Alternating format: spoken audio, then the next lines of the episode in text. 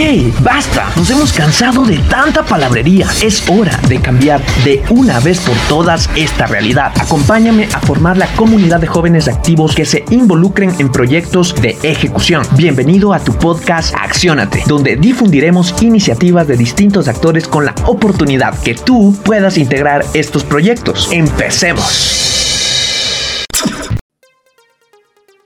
Mis queridos accionados, muy buenos días. Nos encontramos muy felices de presentarte una entrega más de tu podcast Accionate. El día de hoy estamos, como pueden notar, con un formato distinto, con un formato nuevo, debido a que es el primer capítulo donde generamos este apoyo a la interpretación de la lengua de señas, ¿no? Entonces, eh, como pueden ver, nos acompaña Belén Hidalgo, es parte del Instituto Crecer, gracias al apoyo de la Fundación IMA, donde pues a lo largo de estos capítulos que tenemos durante los sábados en el espacio de personajes, vamos a tener pues la oportunidad de inclusión eh, con este sentido, ¿no? Y de esa forma también Acciona te busca ayudar eh, y sobre todo tener esta situación de eh, inclusión en estos temas, ¿sí? Además, hoy me gustaría que hablar acerca de un emprendedor muy importante en el Ecuador y también de Latinoamérica, como lo es José Luis Toral, director de Buen Plan. Muchos de ustedes, estoy muy seguro,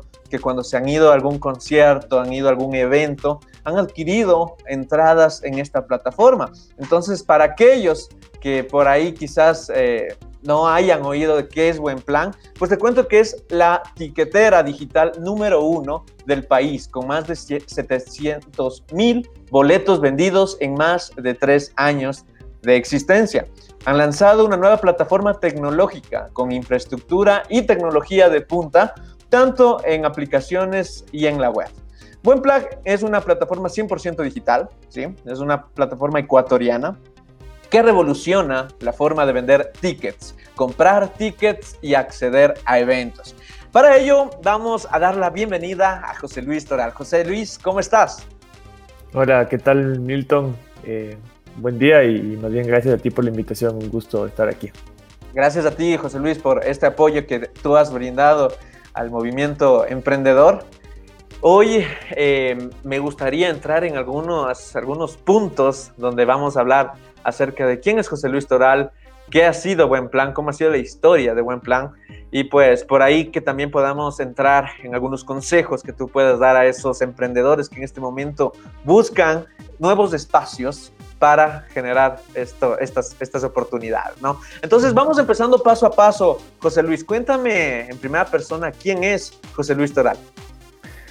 Bueno, eh, hablar de mí en tercera persona es un poco complicado, pero bueno, me considero antes que, que nada un emprendedor, ¿sí? Siempre, siempre lo supe, siempre, siempre lo he sido.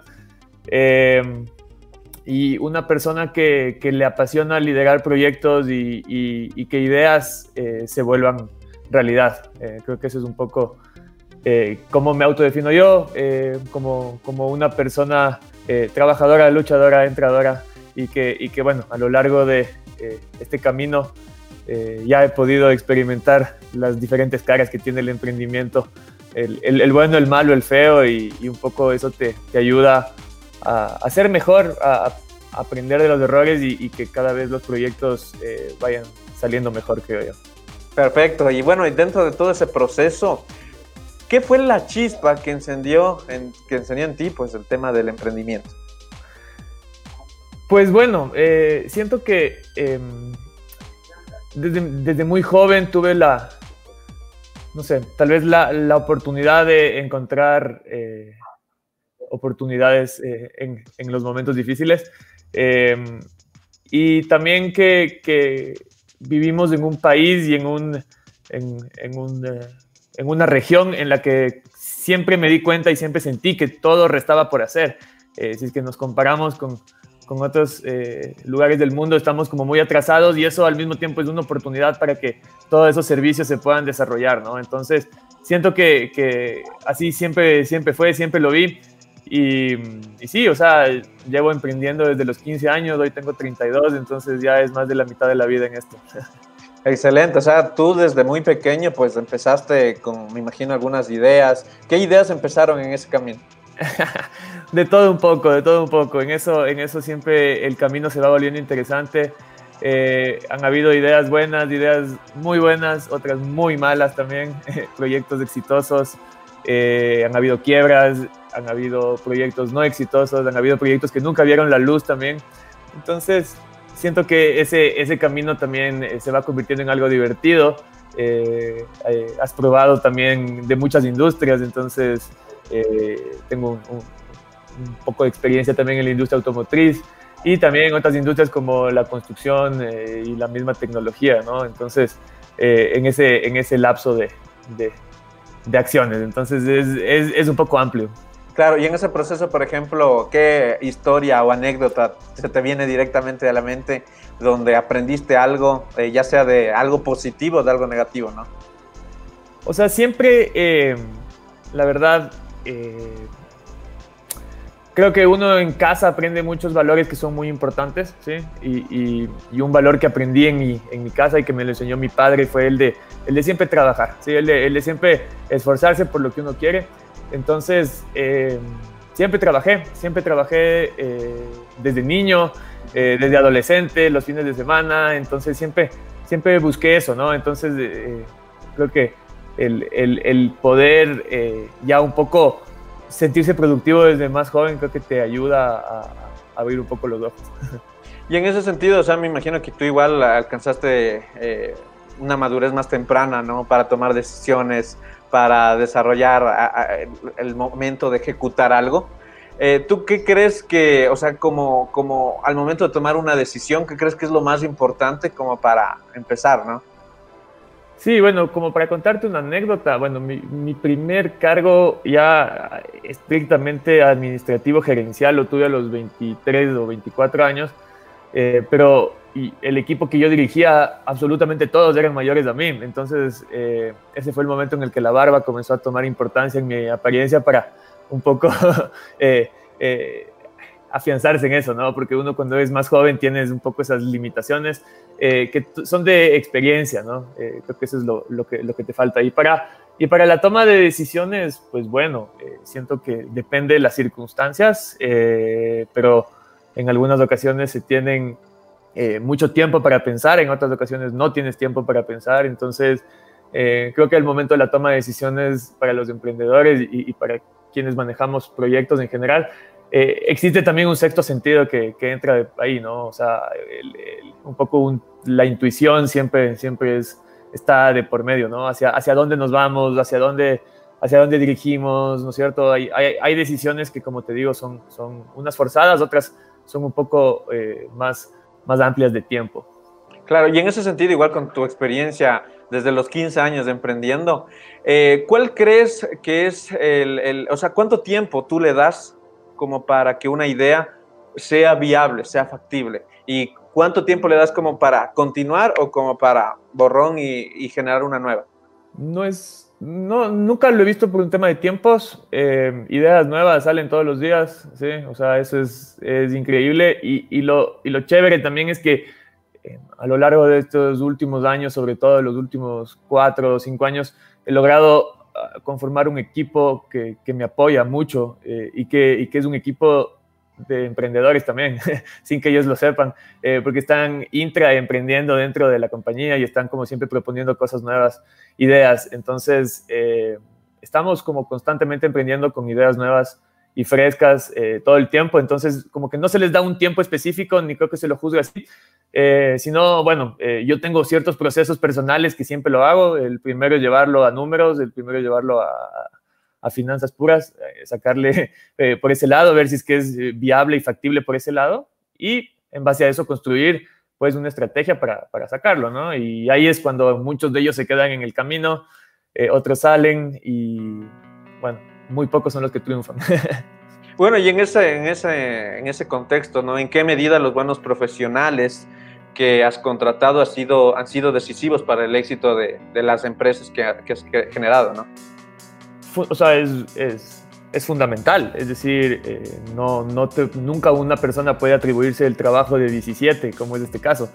Yo, yo no puedo hacer eso, ¿no es cierto? Pero tengo, o sea, estoy rodeado de un equipo eh, que también es eh, muy amplio en sus conocimientos. Tenemos un equipo muy diverso, con profesionales de diferentes carreras y con diferentes enfoques, la vida y perspectivas. Entonces creo que eso, eso nos, nos, nos ha nutrido y nos ha ayudado mucho a, a, a, poder construir cosas, cosas chéveres. ¿Y cuál es, el, por ejemplo, la característica donde tú veas a otra persona y digas, hizo match conmigo, él es, él es para el equipo, él es para la idea y, y se viene a trabajar? eh, pues bueno, eso la verdad te digo, eso son cosas que van pasando. Eh, nos hemos encontrado con, con, con, gente maravillosa en este camino siempre.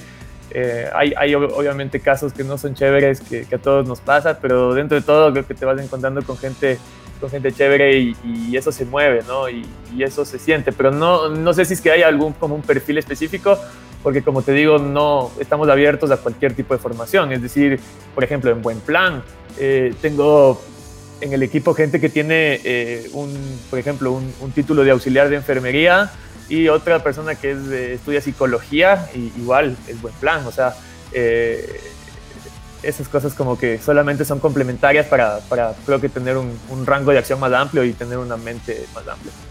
Eh, o sea, más que todo tú también atribuyes a temas de actitud. Sí, muchísimo, muchísimo.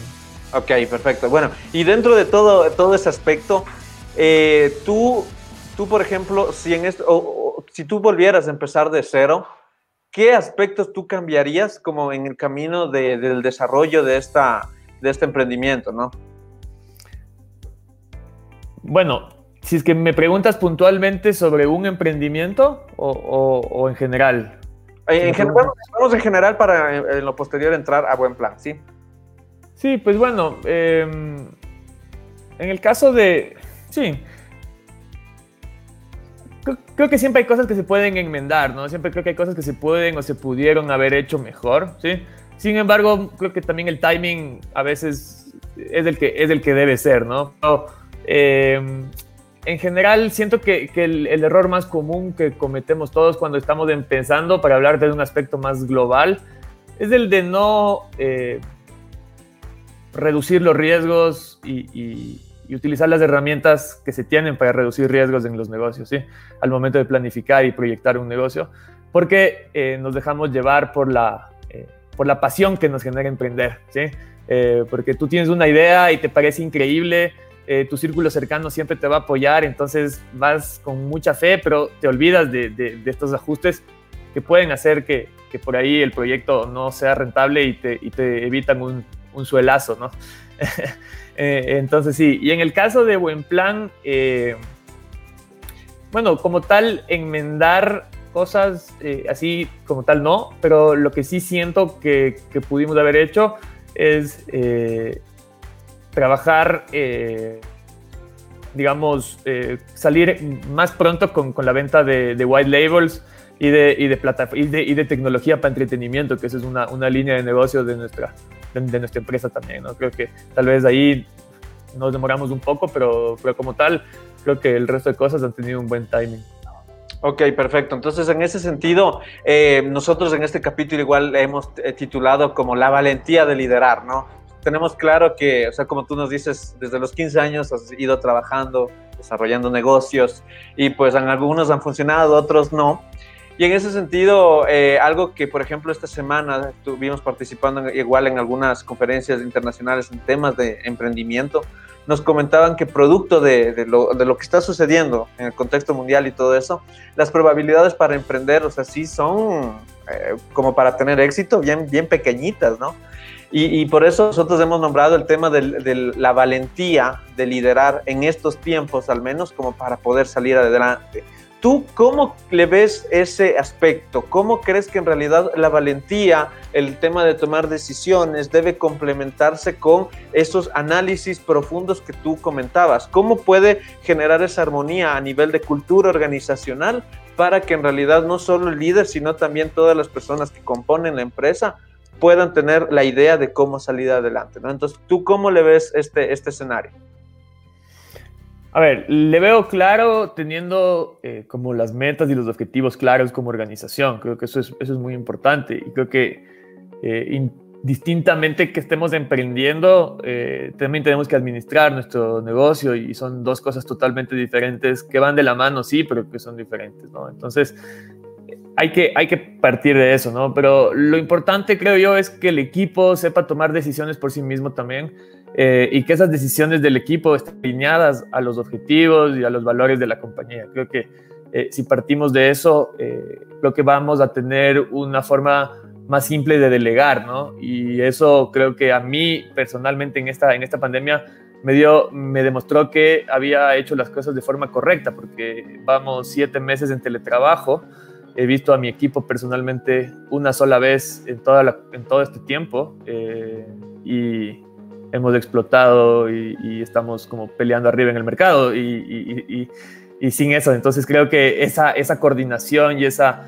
Eh, estar alineados a los valores y que todo el equipo esté alineado a los mismos objetivos eh, fue fundamental para que en el momento en el que eh, nos cambiaron los planes, eh, ellos no se quedaron caminando solos, sino sabían a dónde iban y, el acompañamiento dejó de ser físico y pasó a ser vía Zoom, pero, pero digamos los objetivos estaban listos y planteados desde antes.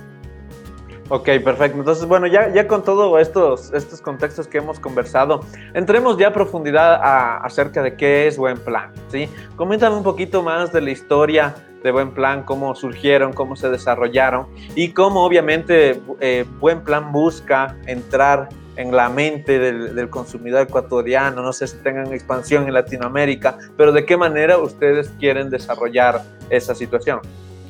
Perfecto, Buen Plan nace en el 2016, finales del año 2016, en la, en la cabeza de Ricardo Vaquero, eh, nuestro eh, CTO y, cofundador de la compañía. Eh, Ricardo es un chico programador que, que, un día dijo, voy a desarrollar una app en la que las personas encuentren qué hacer en Quito, qué hacer en la ciudad, encontrar un plan, ¿no es cierto? Y por eso lo llamó Buen Plan.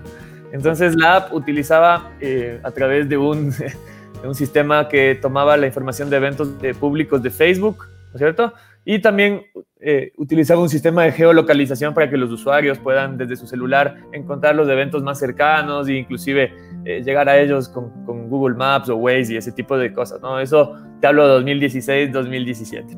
Eh, en ese punto el proyecto obviamente no, no era rentable porque ningún establecimiento estaba dispuesto a pagar eh, ni, ni, un dólar ni cinco dólares por ser parte de, de, una gaceta informativa. Entonces, eh, en ese momento vino la necesidad de encontrarle un giro eh, para, para un poco generar dinero. ¿no?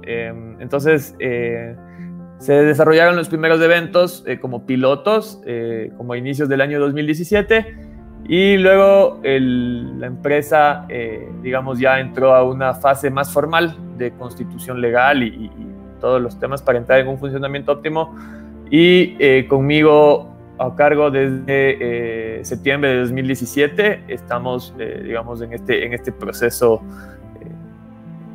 de, de digitalizar y revolucionar eh, el mundo del entretenimiento en general y, no solamente en el Ecuador, sino en cualquier lugar del mundo. ¿no? Buen Plan es una plataforma que puede funcionar eh, de forma directa o indirecta en cualquier lugar del mundo.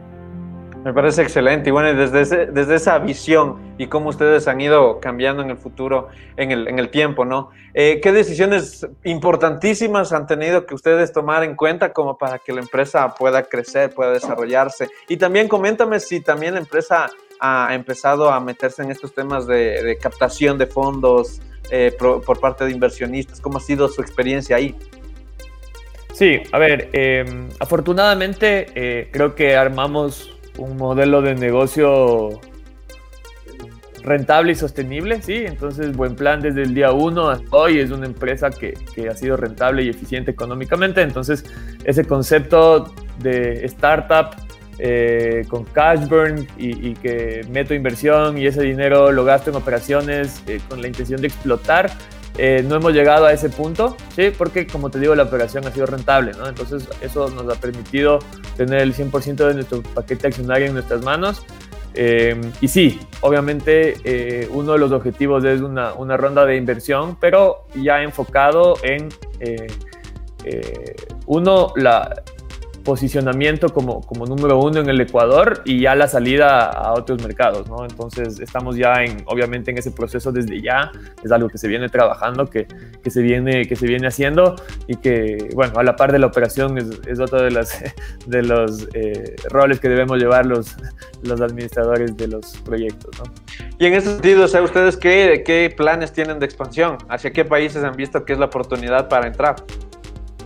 Bueno, hemos tenido ya un par de acercamientos eh, con el mercado primero chileno y también con el mercado boliviano. Eh, sin embargo, eh, nuestro principal objetivo ahora es, ser los primeros en el Ecuador, ¿no?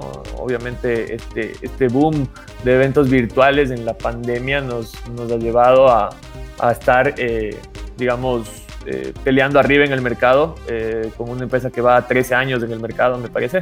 Entonces, eh, estamos ahí y más que nada nuestro objetivo principal en este punto es, es como te digo, posicionarnos bien en el mercado local. Eso, eso te iba a comentar, ¿cómo les, les pegó de forma positiva o negativa la pandemia? Positiva y negativa, sí, obvio. Negativa, el primer golpe fue, fue fuerte. Eh, los primeros días, eh, para nosotros, los primeros, el primer mes y medio, solamente devolver entradas, devolver, devolver, devolver, devolver. Eh, entonces, digamos, sí, sí fue complicado porque es, es, como lo inverso a nuestro trabajo normal, el, el devolver entradas. Sin embargo, ahí creo que vino el, el, este tipo de cosas y de decisiones importantes y que creo yo que, obviamente están alineadas con los valores de la compañía, ¿no? Eh, vino la pandemia, eh, nuestros clientes también comenzaron a, angustiarse, ¿no? Los productores de eventos, los teatros, es decir, ¿y ahora qué vamos a hacer?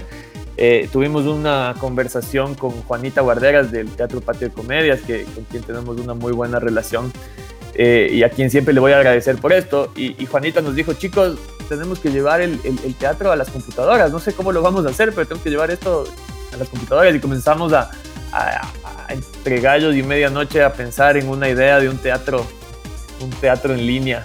Eh, ¿no? Hicimos en el mes de abril los primeros, pues, las primeras pruebas y, y, más bien yo les pido disculpas a las personas que, que, tuvieron esos shows porque fue una desorganización total. El show fue un éxito, pero el, el proceso fue todavía confuso, ¿no? Prueba y error. Eh, Sí, sí, sí, obviamente. Y, bueno, eh, desarrollamos este módulo que, que, que, que, básicamente te permite tener un show en línea 100% privado en un sistema de salas desarrollado por nuestra plataforma, por nuestro equipo técnico. Entonces, ese es un producto que se volvió único y eh, en ese momento comenzamos a tener una, una, afluencia de clientes brutal, ¿no? Es decir, eh, todos quienes querían desarrollar eventos venían hacia nosotros, pensando también que, eh, pensando también equivocadamente que nosotros teníamos la varita mágica para salir de la crisis, ¿no? Entonces, tuvimos casos de éxito, otros, otros casos que no fueron nada buenos para, para de shows. pero en todo caso, creo que logramos generar primero muchos boletos, mucha facturación y mover dentro de esta crisis. Eh, llegamos casi a medio millón de dólares en, en, eventos virtuales de facturación y eso quiere decir que ese dinero se repartió entre productores, entre venues, entre actores, actrices y todas las personas que forman parte eh, de esta industria, ¿no? Entonces, eh, por, por, ese lado es gratificante, ¿no? Pero digamos, el modelo de negocio cambió 180 grados. Radicalmente, ¿no? Pero en ese, en ese sentido, ¿tú cómo lo ves, cómo lo ves eh, eh, el tema de los eventos desde este momento? O sea, ¿crees que esta tendencia se va a mantener donde las personas prefieran eh, un evento de forma virtual que uno de forma presencial? ¿O qué proyectas tú ahí? Es muy complicado porque el comportamiento de los seres humanos de estos siete meses ha ido cambiando mucho en general, de todos nosotros. Entonces creo que es muy complicado predecir eh, vemos ahora un volcamiento a eventos mixtos, es decir, que tienen aforo limitado físicamente y simultáneamente están en streaming. Eh, y es una propuesta interesante para ciertos segmentos, ¿no? Eh, el nicho, por ejemplo, de, de, la tercera edad es un nicho que, que, el teatro por Zoom le encantó y le fascinó y, le, y, le, y es una forma de entretenimiento nueva para ellos y, es es, y es un nicho interesante que se siente expuesto al salir. Eh, en cambio hay el nicho de gente joven que no quiere nada en línea y ya quiere salir.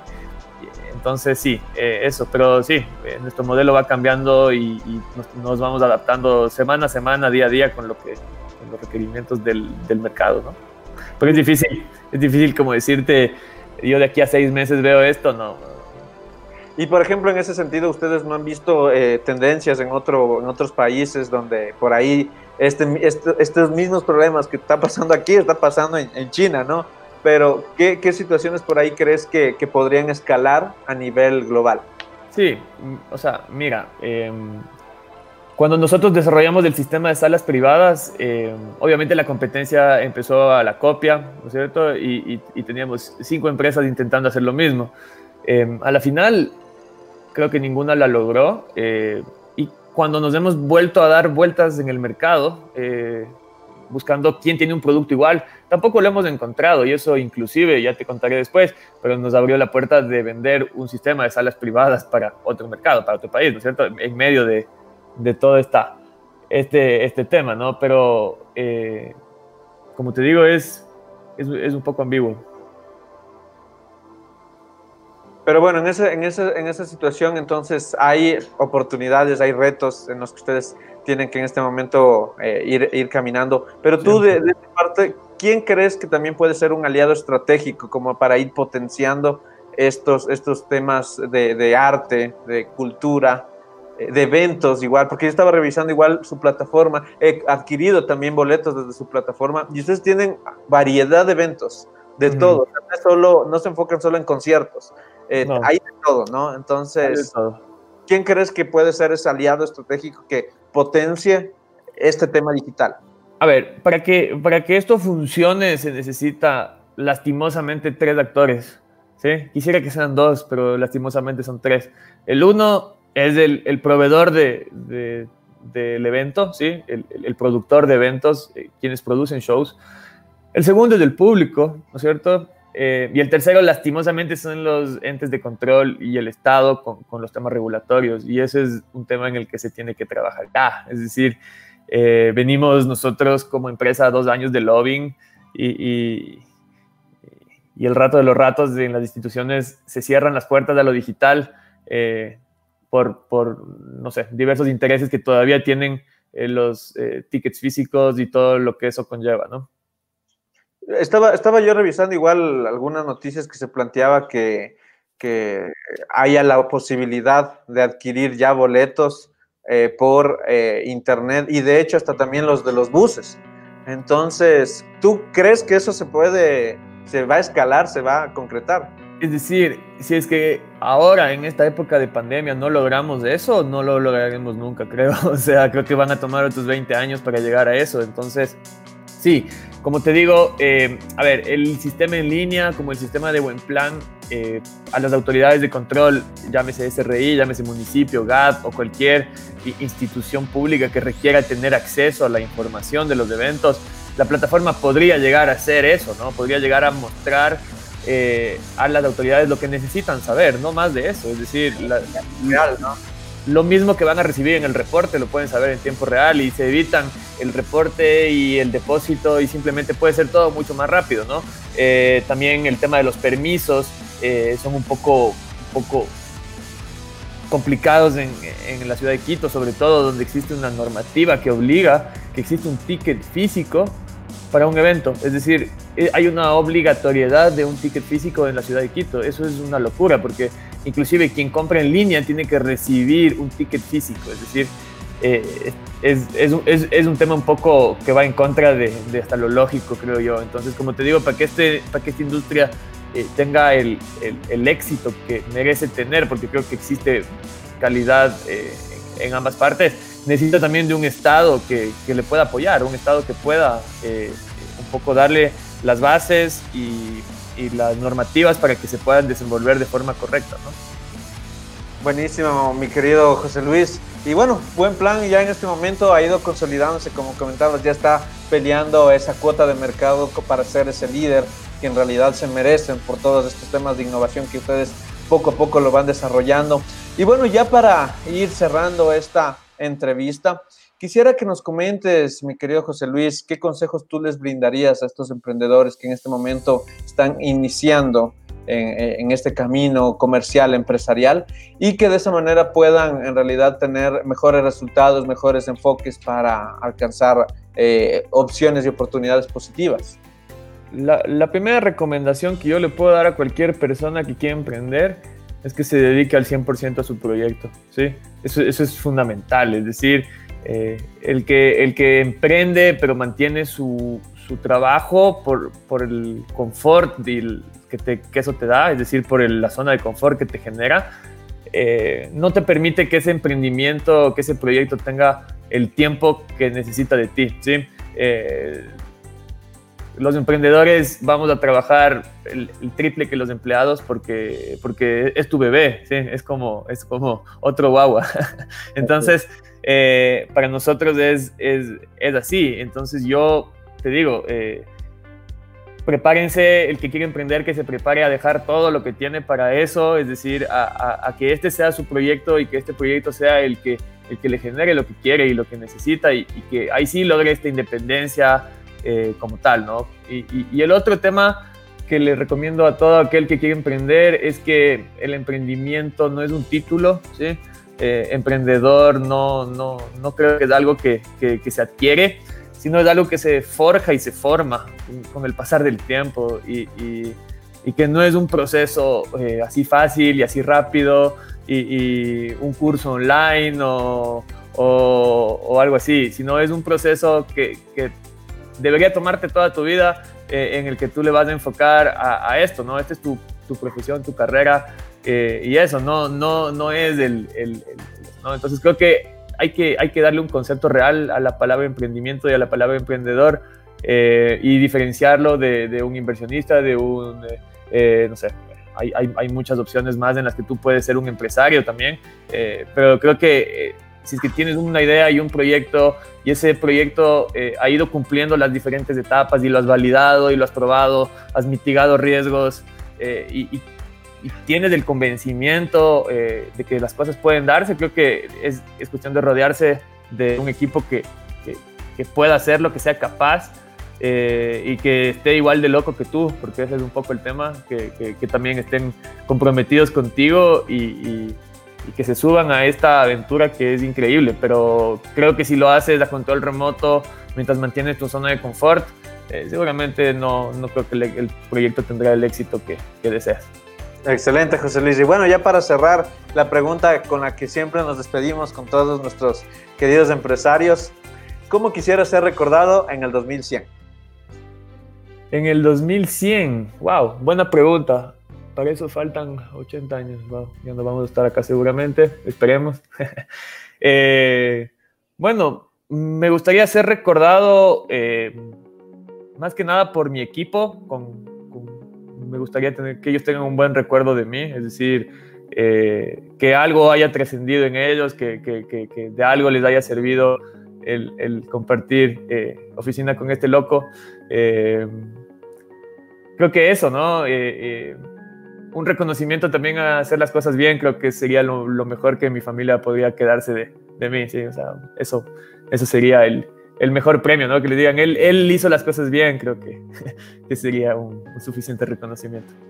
Excelente, mi querido José Luis. Ha sido un gusto compartir esta entrevista junto a ti, junto a Buen Plan, con, que nuestra comunidad de los accionados puedan conocer mucho más acerca de esta maravillosa empresa llena de innovación, llena de talento humano ecuatoriano eh, y que de esa manera quieren también buscar comerse no solo el Ecuador, sino eh, algunos países de Latinoamérica. Te agradezco muchísimo, José Luis. No sé si quieres despedirte con alguna, alguna reflexión, algún pensamiento por ahí.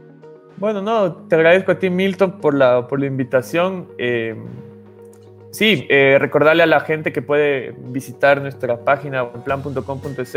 Somos una plataforma de entretenimiento eh, eh, la más completa del Ecuador. Tenemos tecnología de punta. Quienes desarrollen eventos, nuestra plataforma les va a cambiar la vida. Les vamos a solucionar no uno, sino tenemos más de 30 servicios eh, y, gracias a eso, instituciones eh, grandes eh, como Casa de la Cultura Ecuatoriana o, como la Antigüedad o, o, del Teatro Bolívar de la ciudad de Quito, y así confían en nosotros, confían en esta empresa joven, eh, pero, pero, pero, pero, preparada, pero lista y, con todas las herramientas y una, y una tecnología para revolucionar eh, el entretenimiento en el Ecuador y, que nunca más existan filas y que no se imprima papel innecesario.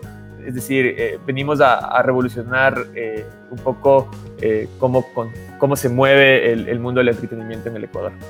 Excelente, José Luis. Muchísimas, muchísimas gracias por eso. Eh, te, comento que espero que no te vayas eh, hasta cerrar la entrevista para conversar un poquito más. Y bueno, a nuestros queridos accionados, agradecerles profundamente por este tiempo que se han dado al escuchar esta maravillosa entrevista. Agradecer también a nuestra querida intérprete Belén Hidalgo, que como pudieron ver a lo largo de toda esta entrevista, estuvo acompañándonos, generando la interpretación de todo lo que hablamos aquí. Eh, agradecer profundamente también al Instituto Crecer y a la Fundación IMA por este soporte, por este apoyo en temas de inclusión. Les recuerdo también, mis queridos accionados, que el 31 de octubre y el 1 de noviembre estaremos en nuestra segunda edición del Axio Training 2.0, donde vamos a tratar diferentes alternativas con los emprendedores a fin de mejorar sus modelos de negocio, su estrategia digital y personalmente la marca que ustedes pueden proyectar y de esa manera conectar con su emprendimiento. Entonces, atentos con todas las publicaciones que nosotros realizamos en nuestros espacios para que puedan participar en esta nueva edición. Les mando un fuerte abrazo, se despide de ustedes Milton Jacome y nos vemos la siguiente semana. Recuerden también que el viernes de la siguiente semana vamos a entrevistar a Marco Antonio Regil,